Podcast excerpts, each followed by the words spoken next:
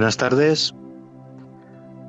Bien, buenas tardes, bienvenidos todas y todas a una nueva edición del programa La clase obrera no va al paraíso. Hoy es día 11 de abril del año 2020, son las 18 horas 37 minutos y aquí estamos de nuevo, un sábado más. Hoy vamos a hacer eh, un programa, diríamos, monográfico, ¿no? Tenemos un, un invitado especial que va a entrar en directo, así es, dice Winston. Hoy estoy vivo. Hoy estás vivo, sí, has vuelto a la vida. Qué bien estar de vuelta en el programa. Has vuelto a la luz, has permanecido unos cuantos días, bueno, días no, semanas en la oscuridad, ¿no? Sí. Eh, ahí en arresto domiciliario. bueno, como todos estos días. Menos mal que hoy la conexión se ha portado bien conmigo y espero que se me esté escuchando bien. Bueno, si se corta en algún momento, imagino que nuestro gran técnico Jorge volverá a llamarte y, entrarás de nuevo, ¿no? Si no, si, si no, que Jorge me tape con lo que no y ya está. Dinos, Winston, dinos, eh, ¿de qué vamos? ¿Quién es el invitado? Bueno, este pues hoy este, este, este, invitado es muy, es muy especial porque es un ser cósmico. ¿Un ser cósmico? Un ser cósmico, sí, señor. Explica eso un poco mejor porque ni yo ni los oyentes lo vamos a entender si no lo explicas. Creo que mejor que se, que se explique él mismo. Adelante, señor Adelante, pues muy buenos días, muy buenas tardes, muy buenas horas al que le pille la hora. A mí me dijeron que eh, yo iba a asistir aquí a una entrevista, pero me parece que mi secretario se debe haber equivocado porque esto es un museo, porque está lleno de profesionales obras de arte, por lo que digo. después de este elogio, que quiero hablar de, lo que es un ser cósmico. Bueno, pues realmente un ser cósmico, tal y como yo soy, es alguien que, que existe en el, en el, espacio y en el tiempo alternativos. Yo cuando llegué a YouTube, por allá, por, bueno, cuando, eh, había una época en la que había, que yo sepa, solo había dos seres cósmicos. Uno era yo y el otro era Jorge de Loquendo. Jorge de Loquendo estaba en todas partes. El Jorge de Loquendo, que, bueno, él es mundialmente famoso. A mí no me conoce ni Dios, pero eh, a él está en todas partes. Él se apodera de cualquier usuario y eh, se manifiesta por su voz. De hecho, todavía se hace presente y es muy conocido. Y el otro era yo. Y yo, pues bueno, aquí estoy que con el tiempo pues me he hecho presente aquí en YouTube haciendo mis cosillas, mis resúmenes, mis animaciones, etcétera, etcétera. Y eso es lo que soy. Bueno, luego, luego Edgar, te puedes extender mucho más eh, en la explicación de lo que es un ser cósmico, porque a mí me queda claro, pero no me acaba de quedar claro. Entonces, luego hablamos más más extendidamente sobre, sobre ese asunto. Eh, ahora os... Sí, dime. Ah, muy bien. he dicho, muy bien. Eh, ahora voy a hacer un pequeño comentario, un pequeño comentario que hago todos los sábados al inicio del programa, pues pasaremos a unos breves minutos musicales y a continuación ya entramos en la entrevista, conversación, diálogo, como lo queráis llamar. Pues una, una agradable conversación sobre cine. Por ejemplo, sobre cine. Pero, pero antes una, una, entrevista a nuestro genial invitado. Ahí mi garganta. No, la entrevista, Winston, no será el perrito que está ladrando por ahí, ¿no? Nope. Porque parece que quiere entrar también en, en antena. Pues. Bueno. Voy a hacer una, un breve comentario, ¿de acuerdo? Un poco de paciencia. Luego unos minutos musicales y a continuación ya pasamos a hablar. Eh, lo que tenía que contaros hoy, mm, a ver, ¿cómo lo explico? Esta misma semana estuve, tuve una larga conversación con una actriz vallisoletana que se llama May Ríos. Es una actriz que habitualmente no está en los circuitos comerciales eh, de teatro ni de cine, porque a ella, mm, eh, según me comentaba el otro día, eh, siempre ha querido hacer un teatro comprometido, comprometido socialmente. Y según parece, eso los grandes empresarios del arte y de la cultura en España no lo consideran comercial. Bien, pues estuve un, buen, buen trecho de tiempo charlando con ella, de forma virtual, claro, no, no vis a vis, y mm, no sé por qué la conversación derivó eh, en los intelectuales que había en España antes y durante la Guerra Civil Española. Y ella me decía que no creía en la superioridad ética del arte. Cuando me dijo eso, a partir de ahí es cuando empezó el diálogo. Mm, vino a decirme algo así como que los grandes intelectuales de la España del momento no habían sido suficientemente comprometidos con la causa del gobierno republicano, por tanto, contra el fascismo, ¿no? Y yo, mm, al final de la conversación, lo que la quise dar a entender, bueno, la quise explicar cuál era mi postura al respecto. Y yo la dije, mira, May, yo creo que los intelectuales que había en la España del momento hicieron lo que honestamente pudieron hacer, lo que les dejaron hacer. Es verdad que casi ninguno de ellos empuñó un arma. Pero la dije, tienes que tener en cuenta que en una situación límite como es una guerra, es muy difícil tomar decisiones y que muchos de ellos ni siquiera habían empuñado un arma en su vida. Lo mismo que me pasa a mí y lo mismo que le pasa a la mayoría de la gente. No sabemos manejar un arma. Por tanto, la situación que se produjo en aquel momento era tan límite, tan difícil, tan complicada, que yo creo que aquellos intelectuales, sinceramente, honestamente, hicieron lo que pudieron. No podían hacer mucho más. No podían hacer mucho más. Este era el comentario que quería hacer hoy. Así de sencillo.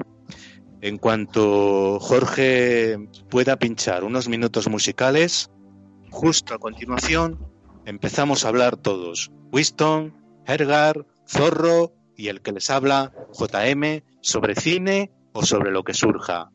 Jorge, cuando puedas, minutos musicales. Dentro.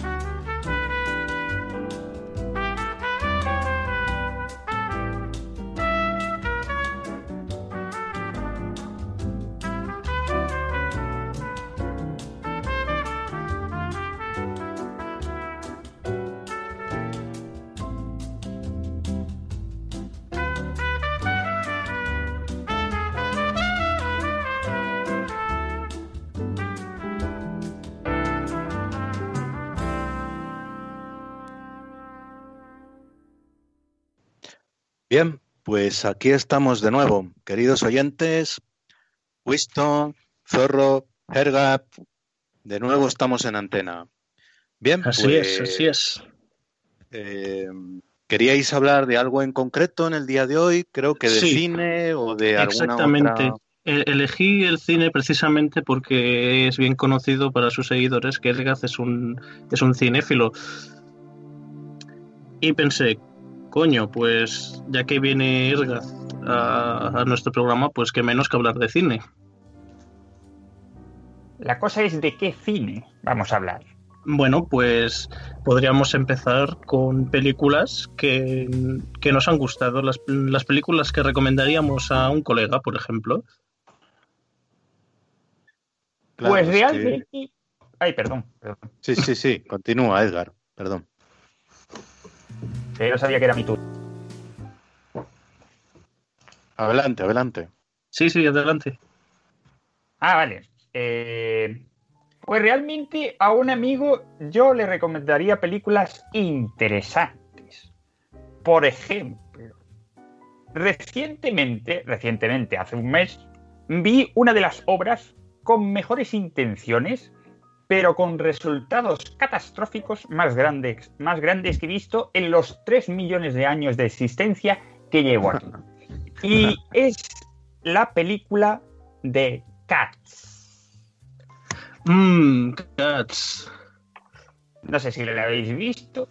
He, he visto, he, he visto el vídeo del, del señor Leulogio poniendo la cara de un burro y uff, uff, uff, uff.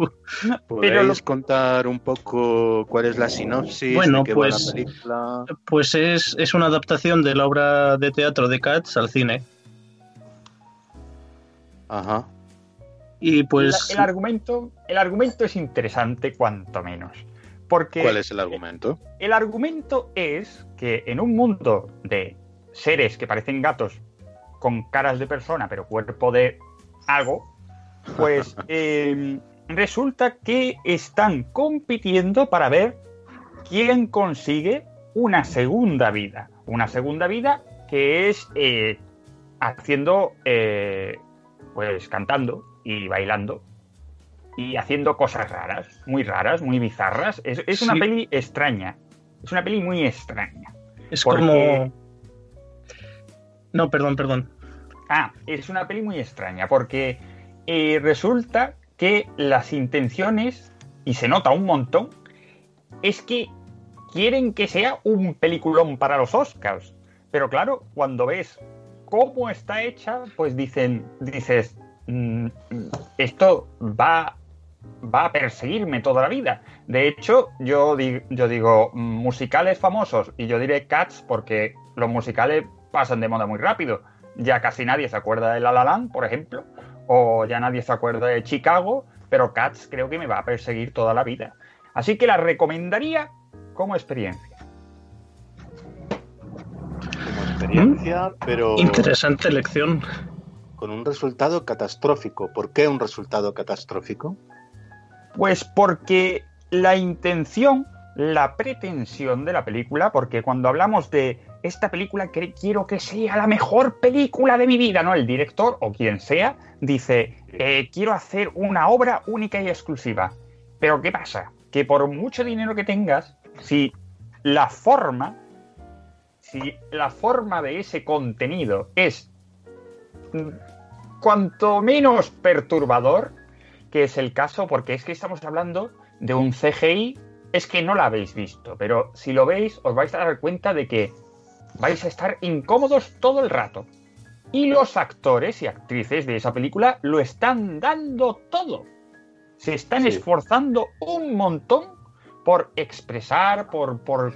Lo están dando todo y os vais a dar cuenta. Y vosotros decís, pero ¿no se dan cuenta de que están metidos en un embutido en, en un cuerpo de CGI extraño con una cara que está pegada ahí de una manera que su alma no ha llegado todavía ni va a llegar pues eso es Cats Cats es como The Room pero hecho por Hollywood vaya es como The Room o sea si vosotros si vosotros Sí. queréis volver a revivir lo que fue The Room por allá por la década del 2000 pues veros Cats Porque vais a tener esa incómoda sensación. Es como si. Es como. The Room, para mí, por ejemplo, es como, como una sitcom, ¿no? Ya hablando de películas malas, The Room es como una sitcom. Eh, imaginaos eh, Big Theory. No. Pero hay un personaje, que en, el, en este caso es Tommy Wiseau, que imaginaos que en vez de Sheldon Cooper, pues hay un señor eh, en medio eh, ahí y es, es, como en plan de este hombre está ahí y no está. No, no, no, no termino de acostumbrarme que hay un hombre, hay un nazareno aquí en la sitcom de Big Bang Theory. Pues más o menos eso es The Room. Como que no pega ese personaje ahí, como que dices, pues, ¿y este hombre está actuando, no está actuando? ¿Qué, qué hace ahí? ¿Quién, ¿Quién le ha puesto de protagonista ahí? Pues eso además, es The Room. Además de, de aquella infame escena con los diálogos mal puestos. En oh, The tremendo, Room. tremendo. The Room es una película tremendamente mala, es, es soporífera, eh, eh, aburrida, pero eh, es una película que tiene unas pretensiones, como he dicho antes, pero lo que parece que debe de ser un dramón de 20 kilos, pues son unas risas, son una risa. Tommy, Tommy Wiseau lo hace realmente mal, pero porque no tienen idea. Son gente que no, no parece que han hecho cine sin haber visto cine en su vida. Sí, sí. sí. Luego, es verdad que hay, hay películas malas que, y, que están hechas mal a propósito porque quieren formar parte de las películas malas, ¿no? Como es, yo qué sé, mmm, Charnado, toda la saga de Charnado eh, está hecha mal a propósito eh, Karate a muerta en Torremolinos, por ejemplo, un peliculón de, de, las malas, está hecha mal a propósito. Pero claro, cuando es Cats, tú dices, es que se nota que quieren que nos la tomemos en serio. Y ahí es donde se convierte en algo fascinante y perturbador y es un cúmulo de sentimientos desagradables. Así que eh, eh, es una película que recomendaría. Sí, Claro, pero ¿a ti no te parece que esta película estoy viendo aquí, que es del año 2019? Sí. Es decir, es muy reciente. Salió en eh, Navidad, de hecho. Navidad, de un director británico que se llama Tom Hooper. E -e ese también es muy interesante porque Tom Hooper hizo Los Miserables y El Discurso del Rey. Y tú ves Cats y dices, ¿cómo? Pero, pero... ¿pero qué le ha pasado? ¿Pero qué, ¿Pero qué qué ha pasado? Nada que ver. Ya. ¿Pero qué ha ¿Qué ha pasado ahí? Eh, buena pregunta. ¿Qué ha pasado ahí? ¿Pero qué ha pasado? ¿Pero qué ha Se han- pasado? ¿Se han unido los astros? ¿Qué ha pasado? Para Pues mí eso. que el cine contemporáneo Yo mm, que creo Ha que esto ha pasado. Aquí ha pasado un efecto padrino, ¿no? La primera fue muy buena, la segunda fue buena y la tercera ha sido un desastre. Eh, bueno. bueno, yo no pondría, no compararía a Cats con ninguna del Padrino, ninguna, la verdad. Pero bueno, Es, un- pero bueno, vale. es una, es una forma de hablar, hombre. son de mucha más calidad la serie del Padrino, ¿no? Hombre, hombre, Creo sí, yo. joder, hombre, sí, sí. Vamos, eh, pero si es que ya la historia del Padrino le da mis vueltas a, a mil vueltas a Cats, es que Cats Claro. como tal no tiene argumento. No es un argumento que tú digas, ¿de qué va esto? Pero no, te presentan gatos ahí y ahí hay algunos gatos que aparecen, algunos personajes de gatos, es que no sé si llamarlos gatos, porque mm, de gatos tienen mm, lo que yo me sé, pero bueno, Es, las cosas es que son presentaciones de gatos y algunos aparecen por la cara y después se van. Y no, lo vuel- no vuelves a saber nada de ellos. sí, Absolutamente. esto. Perdona, ¿a ti Edgar no te parece que el cine contemporáneo no es de argumento, sino de entretenimiento? Que ahí está el problema. Es un cine de cara a entretener. Por tanto, con respecto al cine de hace 20 o 30 años, ha perdido muchísima calidad. ¿No crees tú eso? Yo creo que se está valorando eh, unas cosas que se han perdido de las películas anteriores. Es decir, Claro. como que, eh, por ejemplo, a mí me pasó con la película El Hoyo, que hace poco salió en Netflix. El Hoyo, no sé si la habéis visto. No. Me suena. Pues El Hoyo... No, no hagas eh, spoiler. No, no, no, no, no, ni ce- cero spoiler, de verdad. Eh, el hoyo tiene una muy buena idea, tiene una idea muy buena como trama, como, como situación, pero creo que se queda en lo superficial de una película de horror, porque te van a dar un montón de escenas asquerositas, un montón de escenas gore, un montón de escenas violentas porque sí, porque eh, no sé, es que una cosa es, es que de repente pasa a tener una trama de, thriller súper interesante a esto es eh, una película de zombies, porque sí, y no es porque haya zombies, pero eh, es matar por matar, ya. Vamos a matar y ya se resolverá este tema solo. Mm, es que no es mala la película, pero yo creo que es una buena idea que se ha aprovechado muy poco, la verdad. Mm, y ahora hablando de esto sobre el cine antiguo y el contemporáneo, ¿qué opináis sobre la evolución del cine de zombies a partir de Romero hasta ahora? vamos a ver. El cine de zombies eh, estuvo en auge, pero claro, cuando quemas un, un cine tan comercial, porque de zombies se ha hecho de todo ya. Y cuando toca techo, pues entonces ya, pues parece que no queda nada nuevo que hacer. Sí. Cuando ves ahora Lincoln versus Zombies ya lo, ya lo has visto todo. Había una película que, que, creo que la hizo, no me acuerdo quién la hizo, pero era de Mi novio es un zombie y es ah, un romance entre una chica, o sea, es una comedia, es una comedia, vaya. Es el romance de una chica con un zombie. ¿Diario de un zombie adolescente? Sí, bueno, pues, yo voy a eh, confesar, voy a confesar que con esa película me quedé dormido. A mí me gustó. No, yo me quedé dormido. A mí me gustó. No digo que sea mala, pero ese tipo de cosas te das cuenta de que el género ha tocado techo. Ha tocado techo. De zombies se ha hecho ya de todo. Y de hecho ya intentan cambiarles el nombre. No, no son zombies, son eh, multiformes, eh, coprófagos, no sé qué. ¿Sabes? Es decir, que son, les cambian el nombre, pero son zombies. Son zombies. Vaya. Como en Guerra Mundial Z. Vaya. No, puede que no, haya, pero, Puede que no haya tocado techo, ¿eh? Puede que no haya tocado techo porque seguro que después de esta situación de cuarentena van a salir películas de zombies, ya lo veréis. Pero, pero yo os digo una cosa, si habéis visto Guerra Mundial Z, eso no son zombies, eso, eso, es un pueblo de fiestas. ¿Tú has visto cómo se suben al muro unos encima de otros que eso parece... que eso parece las fallas. Claro. Pero porque es lo que hemos estado hablando. Tienen ideas buenas, pero se centran demasiado en el espectáculo. Que el cine es espectáculo, pero una cosa es abordar el cine como espectáculo, como hace, por ejemplo, Tarantino, y otra cosa es abordarlo como lo voy a vender como una obra que te cagas de buena, ¿no? Y, no, se queda en pim, pim, pam, eh, disparar, pum, pum, y morir, pum, pum, pum, y ya está. Al final se queda en eso. Al final tenemos Vengadores con zombies, yo lo digo. Una pregunta, Edgar, una pregunta que se me ocurre. ¿No te parece a ti que ese tipo de cine de efectos especiales, efectista, etcétera, se hace ahora mismo ese cine porque es lo que está demandando el público actual? El público en general ha perdido calidad, por tanto, el cine que se hace ahora pierde también calidad. No, creo lo ves de esa manera? No creo que el público se haya, haya perdido calidad ni nada. Lo que pasa es que hemos vivido una década en la que se ha experimentado mucho con los efectos especiales. Es decir, eh, yo, yo qué sé, yo recuerdo cuando salió la primera película de Toy Story en 3D, yo flipé en colores. Y de eso a lo que hay ahora, pues es tremendo.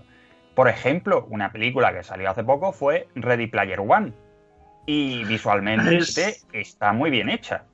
¿Qué pasa? ahora. Claro, eh, ¿qué pasa? Que además es de Spielberg. Ready Player One es de Spielberg. ¿Y qué pasa? Los efectos especiales no me parece mal. No me parece mal. Lo que pasa es que a veces. Mm, a veces yo creo que, por ejemplo, en la última de los Vengadores, la de Endgame, tú los efectos especiales y dicen, esto es tremendo, pero la historia es como que. Mm, ¿Sabes? Y entonces se queda en un espectáculo visual, que evidentemente nos, nos hartaremos de, de, espectáculos visuales y pasaremos a algo más poético, yo qué sé. Eh, por ejemplo, por ejemplo, el Joker. El Joker es una película más poética. ¿Es verdad que se parece mucho a la película de Taxi Driver y a El Rey de la Comedia de Scorsese? Por supuesto, por supuesto que sí. Yo no creo eso. No es igual, he dicho que se parece. Yo no creo, yo no creo que se parezca a Taxi Driver ni de, ni de coña, vamos, ni se acerca. No, no, Bueno, es igual. No es se pone a bailar con el. Cuando se pone a bailar con el revólver, a mí me recuerda a Taxi Driver con lo del espejo. Será un guiño, pero no creo que lo hayan hecho con intención de copiarlo. Será Porque, un Hombre, porque no, hombre. Scorsese Pero a mí no me parece igual la peli. No, Hombre, no, no, es igual. No es igual. Pero eh, es que Scorsese, por lo visto, estuvo metido en, el, en, el, en la filmación del Joker. Y tiene esos guiños. Claro. Pero. Bueno, bueno, ay, perdón, perdón. No, nada, simplemente eso, que no, no es que sea igual que Taxi Driver. Vamos, tampoco he visto al Joker coger un taxi eh, y conducirlo. No, pero tiene ese toque del solitario que se vuelve loco. Es muy parecido. Es muy parecido. Yo, a mí me ha estado siempre dando esa sensación. No es mala película. Yo pienso que es de lo mejorcito que han hecho basado en obras de DC. Porque si algo bueno tiene DC son los villanos. Y deberían seguir por ahí porque una cosa que me ha llamado mucho la atención es que eh, las películas de DC se quieren parecer a las películas de Marvel. Y no, no es lo mismo. No, ni por asomo. Volviendo a Ready Player One. Ergat, yo sé que tú has hablado sobre Resident Evil, sobre Half-Life y otros videojuegos. ¿Qué opinas de que de que en Ready Player One ha- hagan un amasijo, un amasijo de todos los videojuegos a la vez y a ver qué sale? Yo creo que yo me he visto la película. eh, es una película de un argumento predecible. Pero eh, yo creo que Spielberg, cuando hizo, por ejemplo, los Goonies, o cuando hizo otras películas, ¿no? Pues siempre había ese aura de. eh, o, ET, ¿no? Siempre había ese aura de cultura popular. Y lo que hay ahora es la cultura de los videojuegos, que está súper vigente, y entonces, pues ha cogido eso. La película de. La película de Ready Player One es una referencia tras otra al mundo de la cultura popular de los videojuegos desde los 80 por lo menos. O, incluso antes, quién, quién sabe. Está muy bien, yo creo que está bastante bien, es correcta, vaya. Mm, curioso. Bueno, ¿y tú, JM, qué película re- recomendarías? Bueno, yo claro, eh, las temáticas y el género que me gustan son totalmente diferentes a este tipo de películas de las que estáis hablando. Obviamente, yo siempre me retrotraigo al cine clásico, porque a mí me parece que el cine clásico es, tiene infinita más calidad que este cine del que estáis hablando, con todos los respetos, ¿eh? Por supuesto. Acas. por supuesto. y a The Run y a estas cosas. Bueno, pero The Room es una película, es una película que se ganó un culto por lo mala que era. Por eso, es que son muy malas todas, casi todas. Ah, qué picón eres, Jota. Ahí voy, ahí voy. Claro, yo me voy como mínimo, como mínimo, de los años 70 hacia atrás. Para encontrar cine de verdadera calidad, ¿no? ¿Tarantino sea- no te parece calidad? ¿Cuál? ¿Tarantino? Tarantino. ¿Kill Bill? Francamente, ¿qué quieres que te diga? Pues la Eh, opinión dispar- que tengas. Disparos, sangre, mm, violencia tutiplén. No sé, es que no lo entiendo muy bien. Es Eh, que me- no, me cae no bien, es ¿eh? Es entenderlo per, per se, es, es entender, es ver el tipo de cine que hace que es tan distinto a los demás. Y eso es lo que se diferencia a Tarantino de las demás personas. Es Eh, tan distinto por, eh, por exagerado, ¿no? No, realmente. Y hay debate, hay debate. ¿Qué va a haber debate? Si lo único que difieres eres tú. Claro, por eso hay debate. Lo que qui- quiero decir algo en defensa a Quentin, que es uno de los directores que más me gusta. Eh, y luego también voy a aclararte algo sobre el tema del cine clásico llevado a la actualidad. Eh, Tarantino una cosa que hace mucho es mezclar géneros. Y a lo mejor vas a ver muchas referencias a películas del año Catapum. Sí. Y actualmente uno de los directores que ha recogido mejor la esencia narrativa y visual del cine, de lo, de lo que tú consideras buen cine de los 70 para arriba, es Paolo Sorrentino. Paolo Sorrentino, ay, perdón, eh, Paolo Sorrentino dirigió La Gran Belleza, no sé si lo has visto. La Gran Belleza es eh, la gran em, belleza es Fellini, es una película de Fellini llevada a la actualidad. Correcto, es muy feliniana. Es muy de Fellini. Y, las posteriores, La Juventud, eh, Il Divo, todas estas películas, la, de, la del el Papa Joven no me la he visto, la serie no me la he visto todavía, pero dicen que es más o menos una película de Sorrentino. Y él trabaja mucho esa narrativa visual formal que hacía Fellini. También es que los italianos son unos cracks, porque no vea cómo trabajan lo visual, ¿eh? son muy buenos. Eso sí es verdad. Así que yo creo que actualmente es, esa, esa forma de dirigir clásica no se ha perdido. Lo que pasa es que hay que escarbar un poquito. No, sí, sí, sí, de acuerdo, de acuerdo. Pero claro, eh, bueno, es que no se pueden comparar eh, diferentes épocas, ¿no? Claro, yo tengo la impresión, cuando voy a ver películas de actuales, contemporáneas, tengo la impresión de que les falta algo. Les falta algo. Les falta un guion, una estructura, un contenido, que todo es visual. Todo es visual. Todo lo basan en lo visual. Y no siempre. El cine no es eso.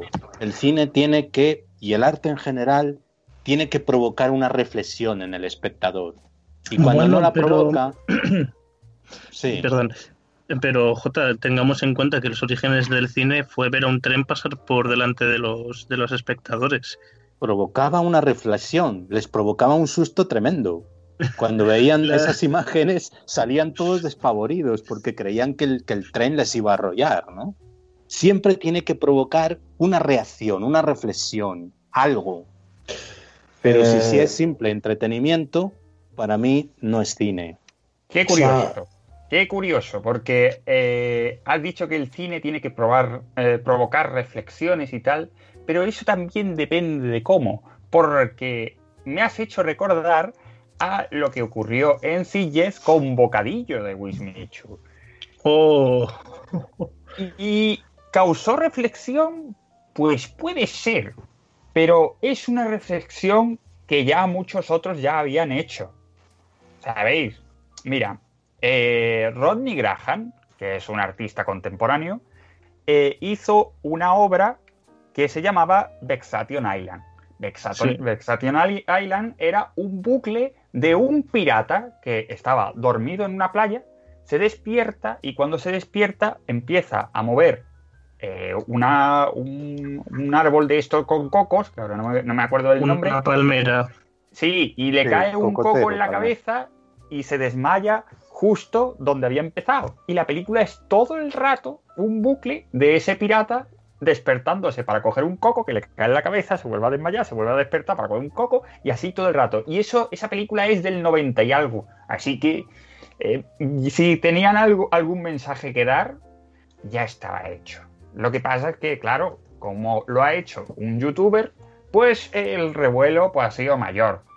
Pero yo creo que la forma en la que la ha hecho eh, es bastante fácil, era facilona. Porque el, hecho es que si él no tuviera tantos seguidores, eso no lo habría podido hacer. Eh, no lo habría podido hacer y ya está. Pero lo que sí es seguro es que él podría haber hecho algo mejor, alguna película mejor. Al menos yo creo que aunque no hubiera sido la bomba, al menos lo habría intentado. Pero bueno, decidió hacer esta broma, ¿no? Y... ¿Qué quiere que te diga? Yo ya ni me acordaba de ella. Pero ahora que, lo, que has hablado de reflexión, pues depende de cómo, ¿sabes? Bueno, si hay gente a la que le hace reflexionar ver a un pirata en constante bucle, cayéndole un coco sobre la cabeza, Yo creo que yo me callo. yo creo que nos que nos da a reflexionar el, el podría estar haciendo algo más productivo, ¿no? Hombre, por supuesto. Además del, del de la escena esta de los Simpson de que empiece ya la peli, ¿no? Pues también A no ver, ser que el artista quiera tomar el pelo al público y sea una broma. Hombre, es- eso es un poco lo que pasó en Sitges, ¿no? Que, que Wismichu lo vendió como, guau, esto va a ser la leche, va a ser la, la película del año. Y de repente, con toda la expectación y todo el mundo al borde del asiento, salió eso y uff, uff, pues mm, no, no, no cayó bien, la verdad. Los experimentos sociales yo creo que están bien, pero si, si se trata con cierta... eh, ¿Cómo decirlo? Con cierta inteligencia a la hora de plasmar bien el mensaje. Porque una cosa que la gente no pilló bien del mensaje de lo de Bocadillo fue que no estaba muy claro. Se quedó en la superficie de fue un bucle, ya está. Y luego hablaron del mito de la caverna, no sé qué, temas bastante manidos, a mi parecer. Pero, eh, pues resultó que eso, que era una broma y ya está. Y la gente dijo, pues seguramente cuando otro youtuber tenga toda la buena fe de hacer una película, pues no nos vamos a fiar, desgraciadamente, porque puede ser como lo de Wismichu. Así de claro. Pero Qué pena. desde, desde luego, a mí me motiva mucho. Yo lo veo de otra forma y a mí me motiva mucho. Yo pienso que si Wismichu pudo hacerlo, nosotros también. Nosotros podemos hacer películas. Y una cosa que a mí eh, me gusta del cine es que se note que durante la producción se hayan divertido mucho haciendo la película. Porque ahí están, por ejemplo, los Monty Python. Ah, sí, señor. Que, Los por Monty ejemplo, sí, Python hay una cosa muy, de- hay una cosa, los de la vida de Brian Los de la vida de Brian, eso. vale. y los de los caballeros de la mesa cuadrada Sí. Mm. y, y los de mu- muchos sketches divertidos como el de el del Da Vinci está pintando en una bicicleta, ¿no? ¿O era, ¿Cuál era el, el artista que estaba? El del Ay, sketch. no, me, no me acuerdo, no me acuerdo. Pero eh, una cosa que me gusta de los Monty Python es que eh, mm, se basan tanto en que parezca tan estúpido que es fascinante. En Los Caballeros de la Mesa Cuadrada hay una escena en la que, bueno, los Caballeros de la Mesa Cuadrada, estamos hablando del medievo, ¿no? Y entonces eh, resulta que de repente aparecen unos policías vestidos de actualidad eh, Ah, analizando los cadáveres de unos caballeros como si fuera una escena del crimen. Y yo digo, y, y eso te rompe, ¿no? Es totalmente absurdo, pero es que de eso va. Y se, es súper divertido. Súper Además, divertido. Además que fu- su- fueron muy inteligentes y supieron suplir la falta de caballos porque no les llegaba el presupuesto con los cocos, los famosos cocos haciendo el galopar del caballo. Eso es tremendamente bueno, es súper ingenioso. Pero claro, Sí. es tan absurdo que tú dices, no sé por qué, pero me encanta. Y es por lo, lo genial que suena, la genialidad de la situación. Es decir, yo creo que muchos comediantes que han hecho sketch a lo largo de la historia han bebido de Monty Python. Tú ves Cruz y Raya y a veces se parecen mucho a Monty Python. O Sí, cualquier de esto que haga, cualquier dúo de humoristas que haga sketch, han bebido de Monty Python lo más grande, oye. Y llevado al cine, pues tiene una lectura muy divertida. Es verdad. El sentido de la vida, la película del sentido de la vida de Monty Python, empieza con una cosa súper formal y, se convierte en una lucha de piratas. Porque sí. Sí, sí. Al igual que en la vida de Brian, eh, criticaban a la religión en, vamos, que la ponían de forma sutil, la ponían un poco a parir, ¿no? Por así decirlo. Claro, estas cosas, estas cosas que evocan esas películas son reflexiones. Así que yo creo que depende de cómo una película puede ser buena o mala, pero dependiendo de qué te haga reflexionar. Porque si tú sales con una cara de perro diciendo vaya película más mala, eso no es reflexión. Eso es que yo podría haber invertido mi, mi tiempo y mi dinero en otra cosa. Pero bueno, pues he visto esta porquería de película. ¡Eh! Escuadrón Suicida. Claro, es otro, otro modo de ver las cosas. Por ejemplo, a mí me gusta la película Casablanca, que es del año 41 o 42, ¿no? Lo están Eh, emitiendo ahora, en TCM, esa peli. ¿Ah, sí? Sí. Sí, ahora mismo la Y están si, emitiendo. la, si esa película ahora mismo la viera el público eh, que suele ir a los cines normalmente, pues seguramente saldrían rabiando, ¿no? Dirían que no les ha gustado. Pero es Porque- que. Oye, yo la tengo grabando ahora, ¿eh? La peli. A ver, Bueno, hablo en Casablanca- general, Zorro, hablo en general. Ya, pero yo voy al cine. Cuando hablamos de obras maestras del cine, pues te viene eso, te viene Casablanca, te viene eh, Orson Welles con la de la de Ciudadano Ciudadano Kane, te vienen muchas películas que realmente, seguramente si las ves ahora, pues a lo mejor no te gustan. ¿Por qué? Porque era otra forma de ver el cine. El blanco y negro de por sí hace que la película tenga un tono distinto. Y, Sí.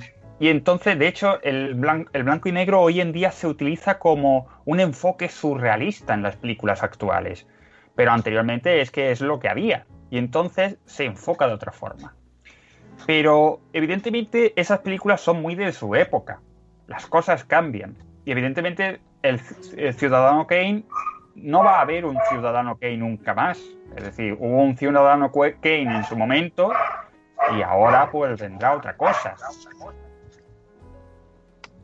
Claro, ahora hay, Ujú. gen- hay personas, hay espectadores que en cuanto les pones una película en blanco y negro o con subtítulos, ya no quieren verla. Oye, a mí me gusta. A mí me, a mí me gusta el cine de, de los hermanos ahí. Mars. eh, De, de los hermanos Mars, eso es, de los hermanos Mars. Me encanta. Groucho Harpo. Cepo. comunistas estos. A mí, a mí me encanta el cine de los hermanos Mars. También Es más- era, un, era un humor bastante absurdo, el de los hermanos Mars. Era divertido Sí. también. Me acuerdo mm, de una escena de una peli en la que había una contraseña, ¿no? Y era pez espada. Y el, el- el hermano mudo sacaba del pantalón este enorme que llevaba un, un pez espada. Le dejaron Sí, sí. pasar. Eso, Me encantó. A mí los hermanos Sí. Mars me recuerdan mucho a, a Monkey Island, el juego Monkey Island. Ah, qué bueno. ¿Y eso? No sé, porque tienen ese rollo en plan de esas tonterías tan, tan inocentes, ¿no? En plan de son, son personajes inocentes, ¿no? Son personajes que, que actúan ante problemas bastante adultos de una forma muy inocente. Y eso es divertido también. Eso lo hacía también Charles Chaplin en su momento. Charles Chaplin, o sea, Charles Chaplin cuando hace, por ejemplo, de dictador, parece un niño pequeño. Cuando está jugando con el mundo, parece un niño pequeño, se comporta como un niño pequeño. Pero porque hay cierta, cierta inocencia en el personaje. Y eso, pues, es entre adorable, gracioso y, no sé, cae bien. Son personajes que caen bien. Sí, aparte que Chaplin también tocó temas un poco más serios como la seguridad laboral en, en la película Tiempos Modernos, en la que criticaba de forma satírica la condición de los trabajadores en su tiempo, ¿no? Mira, el, cine, el director Billy Wilder, eh, que hizo eh, Con faldas y a lo loco, creo, que fue su película más famosa, eh, dijo, si tienes que decir la verdad, ha- hazlo con humor o te matarán. Y qué razón. Y claro, Chaplin esto lo abordaba perfectamente porque se podía criticar el nazismo, podía criticar el- la de esta laboral y, y se quedaba tan pancho. ¿Por qué? Porque la gente se quedaba con lo, lo gracioso del personaje, pero en realidad había un, eh, había un mensaje ahí detrás que estaba diciendo, oye, pues la gente en verdad está muy fastidiada, muy con esto. Y, pero el tío lo decía, lo criticaba, porque el humor es crítico de por sí Sí. de una forma muy inteligente. El humor es un- una herramienta muy inteligente. Yo, de hecho, la practico cada día en mis vídeos y ojalá llegara yo al nivel de Charles Chaplin, pero sin duda me parece una forma muy inteligente de abordar los problemas de la vida y hacer que sean más llevaderos. Más llevaderos. Bueno, bueno, pues ahora te toca a ti, Zorro. ¿Qué película recomendarías? ¿En qué sentido? Bueno, pues yo qué He sé. visto muchas, muchas, muchas películas. Pues- pues qué película-. Bueno, pues, pues ¿qué película le dirías a J? Oye, pues deberías de verte esta, o a mí, o a Esgaz. Pero J, J es muy especialito porque le gusta el cine antiguo. Bueno, pero pongamos el supuesto de que J no sea especial, hombre. muy Eh, bien, Winston, muy bien. Eh, Ay, sí, mira, me acabo de que- acordar. Me acabo de acordar de una. Bueno, pero di tú, la, tu película favorita. que no sé, sinceramente, no me habéis dicho que me, me prepara ninguna película favorita. Es que, claro, hay tantas. Yo creo que las una de mis pelis favoritas, pues que claro, si digo que es mi favorita, es que mi favorita no es, pero bueno, Bueno, pero una, de las que más te gusta. me acabo de decir, Ocean's Eleven, Ocean's 12, Ocean's 30, bueno, la 13. ¿Te gustan La las película, películas una película de Tracos. Usbandos, sin duda. Una película de Usbandos, sin duda. Sí, Josh Clooney, Brad Pitt, Matt Damon, Sí. Andy García, muy, muy buen cast. Y a ver, es que mi favorita, es que claro, es que es poner, es como si pusieras todas las películas al mismo nivel. Entonces, favorita, favorita, no. Me gustan pues- mucho las de Star Wars, me gusta El Padrino, me gusta Pues yo qué sé, pues de Sí, todas estas, Estoy viendo de las que- ahora. pues de las que te gustan, pille una. ¿Qué quieres Ya te compartir? las he dicho. Sí, sí, sí, hombre, sí. Seans está muy bien, tengo, los tengo en Blu-ray, por ejemplo. Pero, hombre, si tiene que ser buena por ser buena, buena, o sea, por cantidad, por calidad, no por cantidad. Es que, claro, hay tantas. A mí me gustó mucho El Resplandor. Ah, muy bueno. Kubrick es un grande también. Sí, también me gustó mucho pues, las de Tarantino, la mayoría. eh, eh, la de. Esta que sale Samuel L. Jackson, no me acuerdo del nombre. Pulp Fiction. Pulp Fiction, exactamente. Bueno, Samuel L. Jackson salen unas cuantas. La, de- la que más sé conocida es Pulp Fiction. Y pues. Fíjate que de Tarantino, a, a mi fam- de mis favoritas es Reservoir Dogs. Muy buena, muy buena. Que además fue su, su primera peli. Fue, fue la primera peli que hizo Tarantino, ¿no? Reservoir Dogs. ¿Sabéis qué es lo guay de Reservoir Dogs? Se- Que yo me he dado cuenta con el tiempo. ¿El qué? Y es que, porque el principio de la película, o sea, tú no te estás enterando de nada, porque son un grupo de señores que trajeados que están hablando de pollas. Están hablando de la polla de Madonna. Y tú dices, ¿de qué va esto? Pulp Fiction. Sí, no, no, Pulp Fiction no.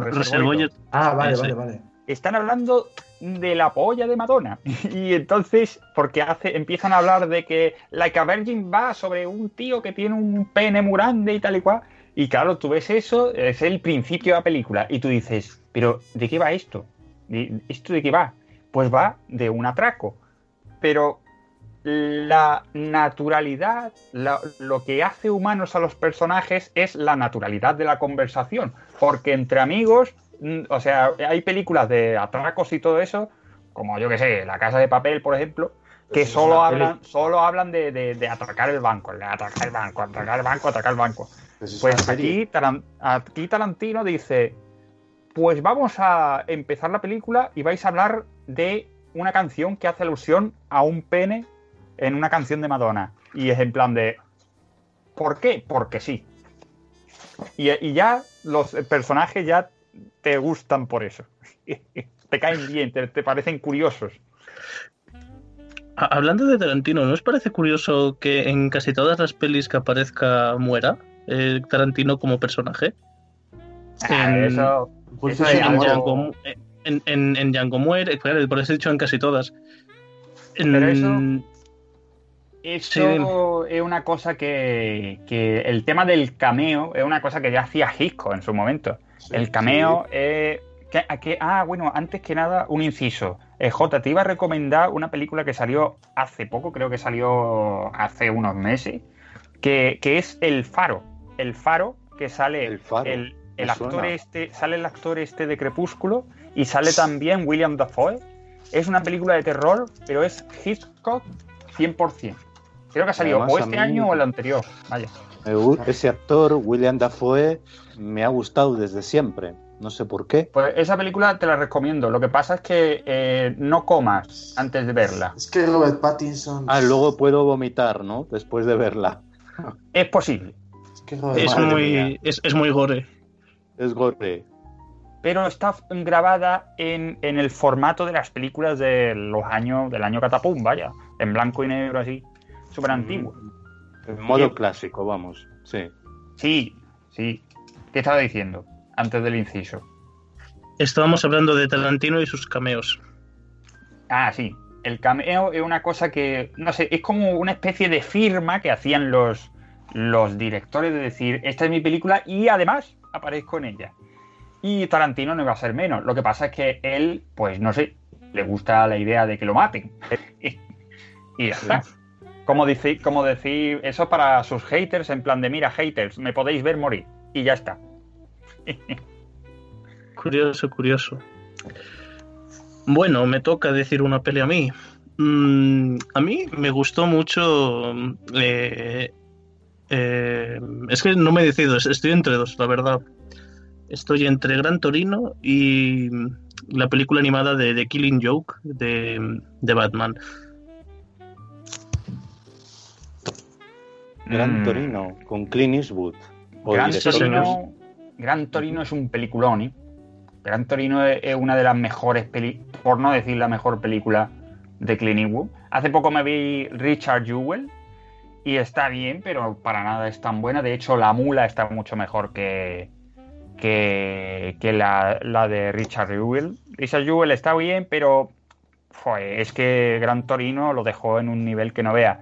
La Mula se tiene un rollo así como Gran Torino, pero sin duda Gran Torino es que el personaje que interpreta, el, el de Walter, eh, es decir, tiene escenotis que, madre mía, esa película es, vamos, esa película de del señor mayor ya muy cascado, que ha vivido ya lo más grande y así interpretado, está, está, está genial, vamos.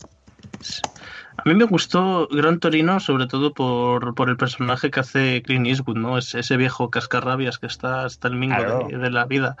Porque eh, hemos visto que a Clint Eastwood en sus, por ejemplo, sus películas del oeste, ¿no? Que era el tipo duro, ¿no? El, el Sí. machote de la película y de repente hace un personaje completamente opuesto a, a todo lo que ha hecho. No realmente, no realmente. Mm. Mira, fíjate, Hombre. si te fijas bien, si te fijas bien, Clint Eastwood es muy clásico a la hora de hacer sus películas. De hecho, sus personajes, eh, en el caso de, de, de, de Walter en Gran Torino, es que no lo pone como un héroe. Pero si te fijas, eh, es la representación del típico americano, ya muy pasado ya de rosca, ¿no? que ha vivido la guerra de Vietnam, que es racista y tal. De hecho, hay una escena, mi escena favorita, ¿no? Una de mis de escenas Corea. favoritas. No, eh, la escena, mi, mi escena favorita es una en la que sale él y mira a los vecinos, que son los, los- los- creo que eran coreanos, ¿no? No me acuerdo. Sí, Era- Eran coreanos. eran asiáticos. Y entonces los mira desde el jardín y con la bandera americana ondeando justo de- detrás suya, qué casualidad, dice, ¿cuántos amarillos hacen falta para no sé qué, no sé cuánto?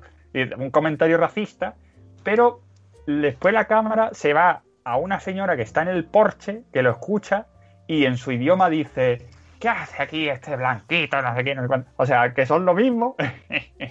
y en ese momento el Clint hace ¡po! y tira un lapo en el suelo y la señora escupe y ha fabricado Coca-Cola. Es que es una, una forma que...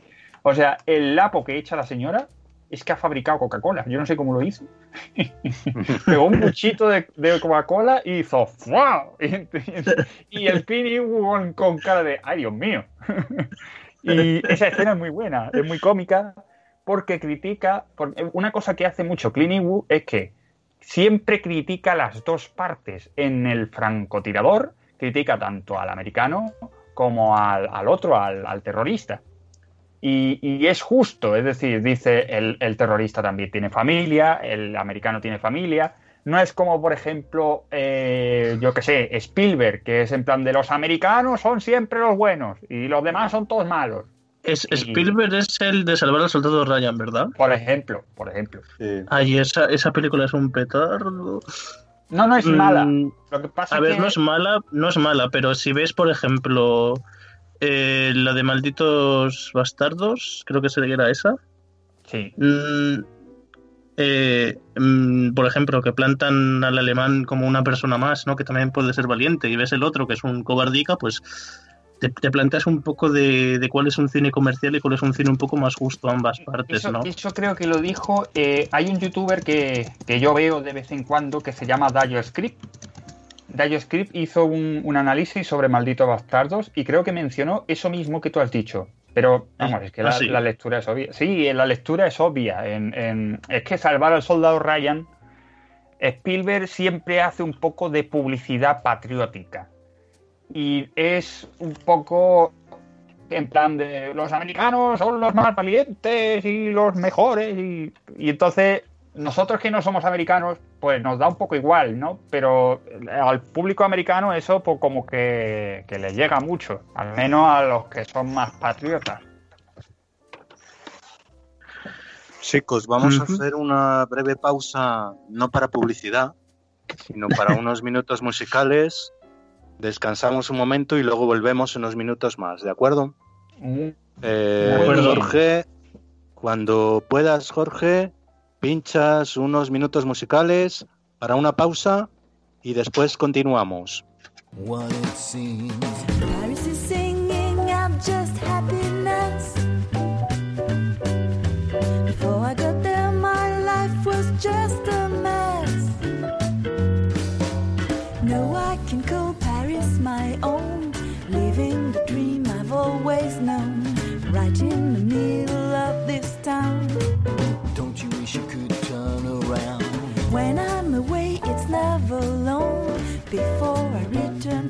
My own, I pour some good wine in my glass. Is your pocket full of cash? When Paris is singing, I'm just feeling right. Even the rain, the city's shining bright. The sound the streets is full of jazz. People are dancing as much as they can when you live in such beauty. Lovers come here from everywhere. Climb to the top of Eiffel Tower. It is the right place to propose. But will it last?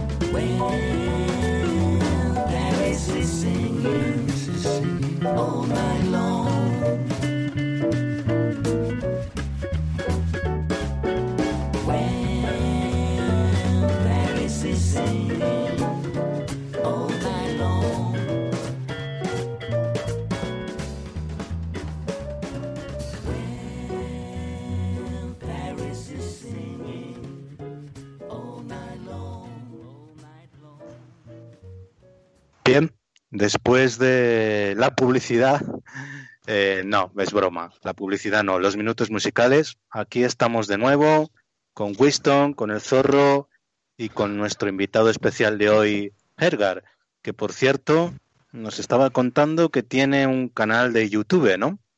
¿Puedes contarnos algo al respecto del canal?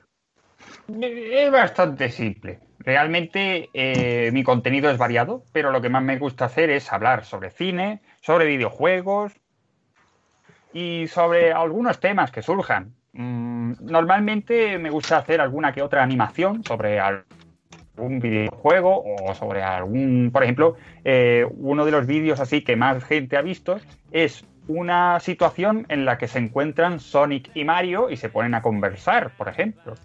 Que- Es verdad. ¿Cuán- ¿Cuándo la cafetería se volverá a abrir? Pues aquí estamos encerrados. Así que ya veréis. Pero no sé, es que en, en la cafetería pasan muchas cosas, pero no sé si todas las historias son dignas de contar. Así que si surge algo, pues sí, algo, algo saldrá.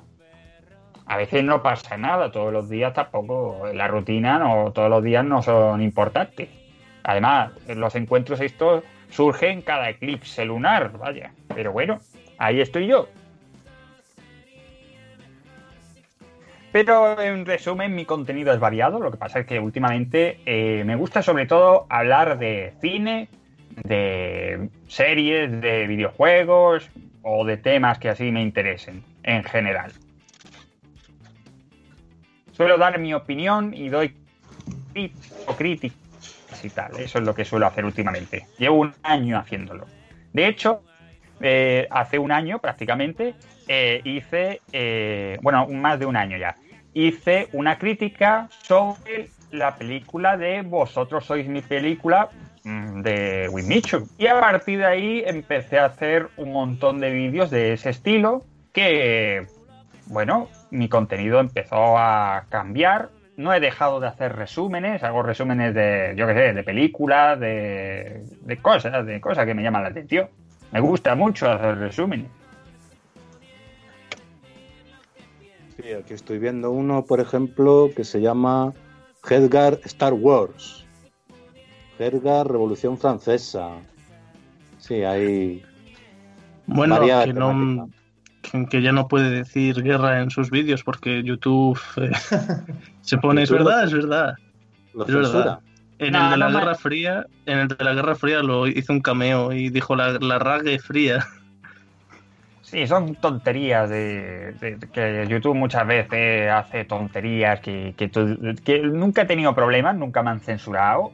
Eh, sí es verdad que me han llamado la atención, me han dicho, oye, este, este contenido es tal, tal, tal, y, pero nunca he tenido así problemas. Además, me parece una tontería porque un tema histórico, como son, yo qué sé, la Guerra Fría y tal, que por cierto, eh, yo solo, mucha gente me lo pide, pero yo en realidad solo tenía pensado hacer hasta la Guerra Fría, los resúmenes históricos. No, es que no se me ocurre, no hay ningún otro suceso histórico que yo diga, quiero hacer un resumen.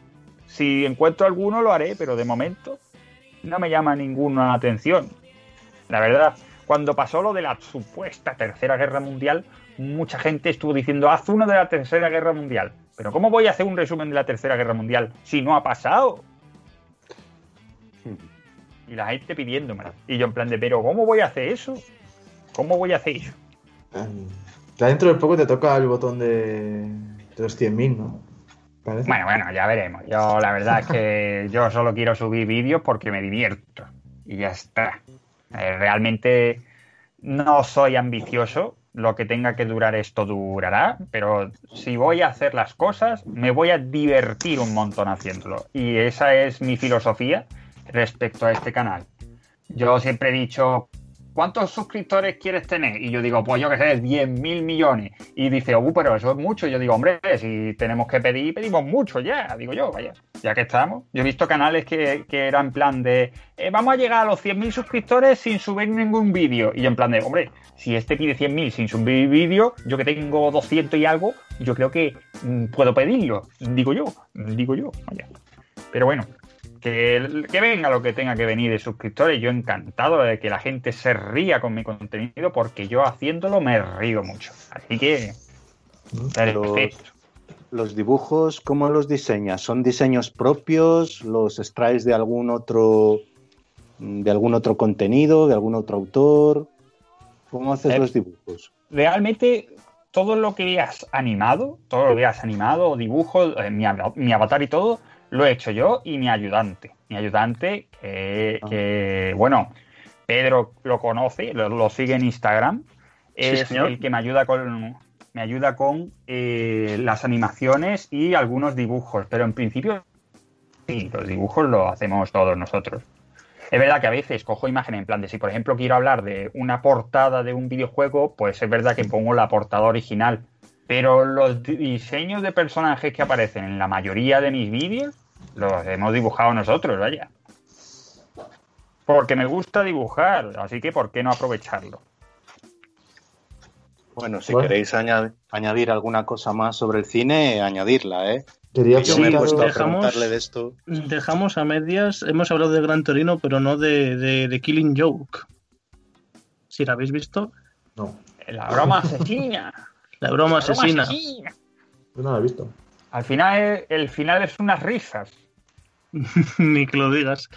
Pues Thor, la broma asesina es una adaptación del cómic de Alan Moore de, que le da el mismo nombre. Y es básicamente los orígenes del Joker y de Oráculo. Otro más. Alan Moore, mago del caos. Alan Y Moore es el buen- mismo autor de V de que- Vendetta. Y de Watchmen. Y Ah. muchos más, y muchos más. Y muchos From más. Hell, la Liga de los Hombres Extraordinarios. From Hell. eh, hizo una tirada, creo que hizo una serie de cómics que era de la cosa del pantano, que creo que hicieron una serie, pero al final no, no cuajó. Sí, sí, sí. Pero. eh, Bueno, o sea, es que Moore- las, las adaptaciones de los Moore a la película no, no, han, no han salido muy bien. Alan por Moore ejemplo- es, es un autor muy interesante. Sí. Mira, por ejemplo, voy a, voy a apoyarme en, en Rorschach, el personaje de Watchmen. Sí, Rorschach en el cómic es un es muy parecido al, al, al, al- al- ay, me atascado. Al personaje que hace al personaje que hace en, en Gran Torino eh, Clint Eastwood, ¿no? Un, un señor pasado de rosca, pero muy pasado de rosca. sí. Y, y que se le va mazo la flapa con esto de, de- de combatir el crimen, ¿no? Y en el cómic eh, se ve que no le tienen mucho cariño, pero que bueno, que ya está. Y, y cuando pasa lo que tiene que pasar, no, no hay spoilers, el cómic lo, lo trata como algo bueno, pues que pasa y punto, pero la peli lo, lo trata como, no, no puede ser, ¿cómo puedes hacer esto? Pero míralo. No sé si me explico, si tú, Ergaz, me me has en- entendido. Adoro, adoro las obras de Alan Moore. Creo que es un gran ejemplo a seguir y tiene una historia interesante. Alan, Alan, es decir, la historia de Alan Moore, es decir, Alan Moore, tú ves su cara y dices, este hombre ha tenido una, una vida como mínimo interesante. Tú ves Alan Moore y Alan Moore pues vivió, tuvo así en biografía súper resumida. Ese hombre eh, tuvo una vida bastante humilde, por así decirlo. Eh, y era bastante gamberrillo. De hecho, lo echaron del colegio por hacer. O sea, que era gamberrete, ¿no? Y se puso a trabajar, ¿no? A trabajar eh, en. Creo que era en. Una en carnicería o un una- matadero. no, un matadero. Un. En un matadero despellejando animales o algo así. Algo así, sí. Y claro, él eh, trabajaba de eso y de vez en cuando escribía algo. Escribía alguna que otra cosa y compaginaba un poco lo que es el trabajo de escritor con lo de, con lo de la charcutería hasta que lo echaron, Lo de la charcutería porque por lo visto le daba mucho a los porros y lo echaron. Y, y entonces se dedicó única y exclusivamente a escribir y hizo tremendas obras de arte del cómic, como V de Vendetta, eh, La Liga del Hombre Extraordinario, From Hell, eh, Watchmen, etcétera, etcétera. No sé, ha escri- ha escrito muchas más. Creo que escribió también la de la muerte de Superman, la escribió él, entre otras muchas Mm, cosas. Creo que sí. Creo que sí. ¿Qué pasa? ¿Por qué las películas no se parecen a los cómics? Porque para empezar hay gente que está haciendo las películas de Alan Moore basándose en los cómics de Alan Moore eh, en un tono equivocado. Porque como tú has dicho, Sí, porque Watchmen se tomó con- como una peli de superhéroes cualquiera, más o menos, más o menos, más o menos. Y como que, por ejemplo, al, mm, profesor Manhattan eh, pasó de ser un personaje interesante a, bueno, soy el superhombre, yupi, vamos a... Y, por ejemplo, eh, lo que una cosa que hizo la película, lo que me, me dolió en el alma fue que la escena en el espacio pasó de ser una, una obra, bueno, un- una parte genial del, una parte genial a una parte petardo. Porque el tono es muy importante. Y el, cómic plantea a los superhéroes, que no son superhéroes realmente, no tienen poderes, son personas normales. El único que Claro. tiene poderes es Manhattan. Sí, sí, y también lo plantea como un personaje triste y ambiguo. Claro. Lo- el cómic los trata como auténticos fracasados, idos de la olla, lo más grande, pero en la película los trata. La película trata a Watchmen como una película de superhéroes eh, sin tener en cuenta el mensaje oscuro, deprimente que tiene y realista también que tiene el cómic original. El cómic original mm, te, va, te va a provocar sensaciones desagradables. V de Sí, Vendetta sé, también. Sí, lo, sí lo, lo- lo he leído. Tengo ahí en, en- la estantería el especial de 20 años de Watchmen. Que me ha encantado, me ha encantado, me ha encantado. ¿Qué pasa, ¿Qué pasa con las películas? Pues que se aleja de eso, de la crudeza, y dice espectáculo, mucho espectáculo. V dando volteretas, eh, Rosa pegando un salto súper flipante. Sí, que además eh, una cosa que también, un- una cosa que es sacrilegio, eh, bueno, entre comillas, por así decirlo, es lo que ocurrió en V de Vendetta en la peli y en el cómic, cuando V muere. Mm, Spoiler. uh, uh, mierda. Pero joder, que tiene. ¿Cuántos años tiene V de Vendetta? ¿Cómo no lo has podido ver? No, yo la he visto, pero es para los demás. Bueno, pues que Jorge me ponga el. ¿Qué va ah, a poner, Jorge? que, que, que Jorge en edición me ponga Jorge de Loquendo diciendo censurado. Nah, V de Vendetta ya tendríais que haberla visto. Sí, sí. Sí, y personalmente, personalmente, lo, lo- lo que ocurre con la muerte de V en, en, en el cómic y en la película es eh, dos polos completamente opuestos. Eh, En el cómic es que el cómic no es épico. No es Exactamente. épico. En- Además en de que es más realista, es más realista porque tú me dirás que, que después de la balacera que le pegan al pobre V, eh, ¿cómo puede seguir el hombre siquiera de pie, no? Pero porque es. eh, porque lo oscuro del cómic de V en la, en, en- la película es Matrix. De hecho, las, las que cre- creo que fueron las productoras son la- las hermanas Wachowski, las de Matrix. Son ellas, me parece. Censurado. Exactamente. Pues acaban de censurar. Eso es, eso es, que me censuren, que me censuren el spoiler de V de Vendetta. Niños, abstenerse de escuchar.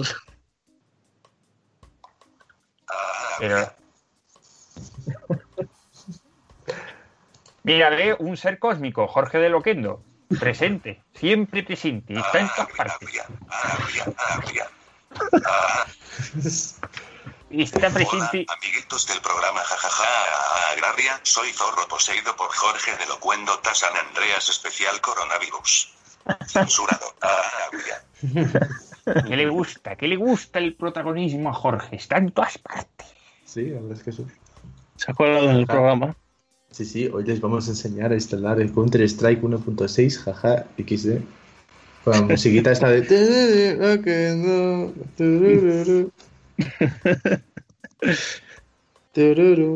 Eh, ahora que hay silencio, que quería preguntar algo desde hace tiempo, si queréis podemos terminar con cuál es la película más antigua que habéis visto y cuál es la última película que habéis visto. Pero ¿cómo Sí, acabar ya, hombre? ¿Eh? Ya, est- est- Estábamos Pues es que no debatiendo sé. sobre... Si queréis, eh, al final... Yo es que le quiero hacer la pregunta desde hace tiempo y como me cortáis y no me dejáis, pues... Ay, perdona, perdona. Nada, no pasa nada. Te lo digo para que lo vayáis pensando.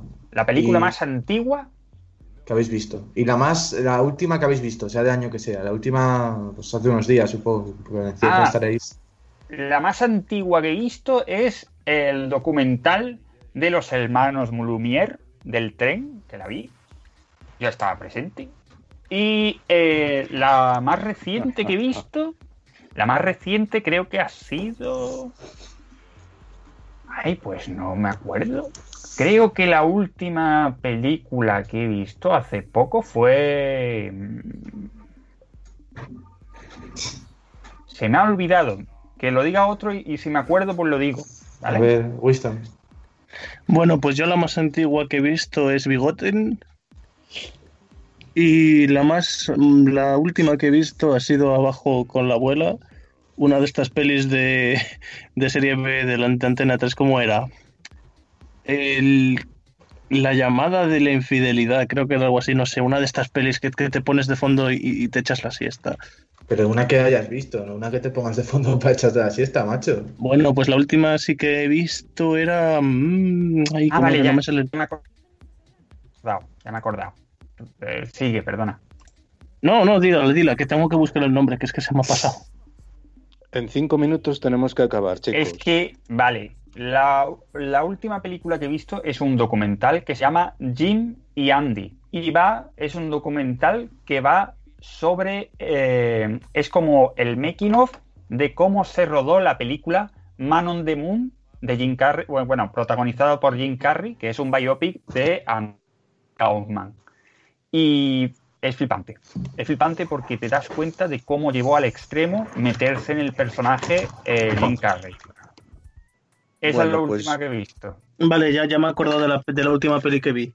La última peli que vi fue la ova de la estrella del puño del norte. Vale. Yo lo voy a dejar para el próximo día porque Todo nos ha- día. se nos ha terminado el tiempo. Oye, el y programa es que tuyo, acabar, lo, puedes, lo puedes aplazar lo que quieras. Es decir, dos películas, JM, ¿tanto te cuesta? Vale, pues la última ha sido anoche misma, el día más largo, que trata sobre la invasión de, de Normandía, de las tropas aliadas. Y la más antigua ¿y la pues más será, antigua? será una de Buñuel, de Luis Buñuel, que es un director español, que se titula Tierra sin pan. Y habla de lo que era Ah, muy Extremadura buena. A principios del siglo XX, donde había, pues, pues podéis imaginar, hambre, miseria, analfabetismo, lo que era la España de la época. Pues Muy nada, chicos. Pues Gracias, bueno, Edgar, Edgar, muchas por gracias tu- por venir. Gracias. Me ha hecho mucha ilusión. A vosotros. Eh, Vale. Te emplazamos a que participes otro día en Pues el programa. Más adelante. Lo que si me diga quieres. Pedro. Lo que me diga Pedro. Vaya. Bueno, Eso pues es, lo si que digas-. Pues Lo que sí, a mí, a mí, hombre, pues claro. Pues claro que me ha gustado que participes, hombre. Tú si quieres participar, pues tú dime y pues cuando quieras. Encantados, Edgar. sí. Encantados aquí para recibirte. El encantado soy yo. Gracias a los tres y nos tenemos que despedir porque, bueno, ya a las ocho eh, tenemos que dar paso a otra cuestión, a otro tema, a otros programas y a otras circunstancias. Pues bueno, Hasta la semana que sido- viene, Esto ha sido la clase obrera, la Esto clase obrera no Valparaíso. No Sí. Valparaíso, Yo soy Winston. yo JM, Zorro se ha Y- callado. ¿Qué? Eh, Es que ni siquiera he dicho mi película. Pero bueno, vale, venga. Sí las ha dicho, sí las ha dicho. La semana que viene, eh, Zorro, es que no tenemos tiempo, ya tenemos que terminar. La más antigua, Eh, M, El vampiro de Dusseldorf. Y la más reciente, El libro de la selva, el live action de Disney. Ya está. Pegar el programa. Muy bien. Hala. Pues como siempre decimos, unos minutos de reflexión, porque con la Diez minutos reflexión, de reflexión. eso es, o los que quieran, con la reflexión la vida siempre es mejor. Hasta la semana que viene y un placer. Gracias. Hasta luego. Dentro sintonía, Jorge.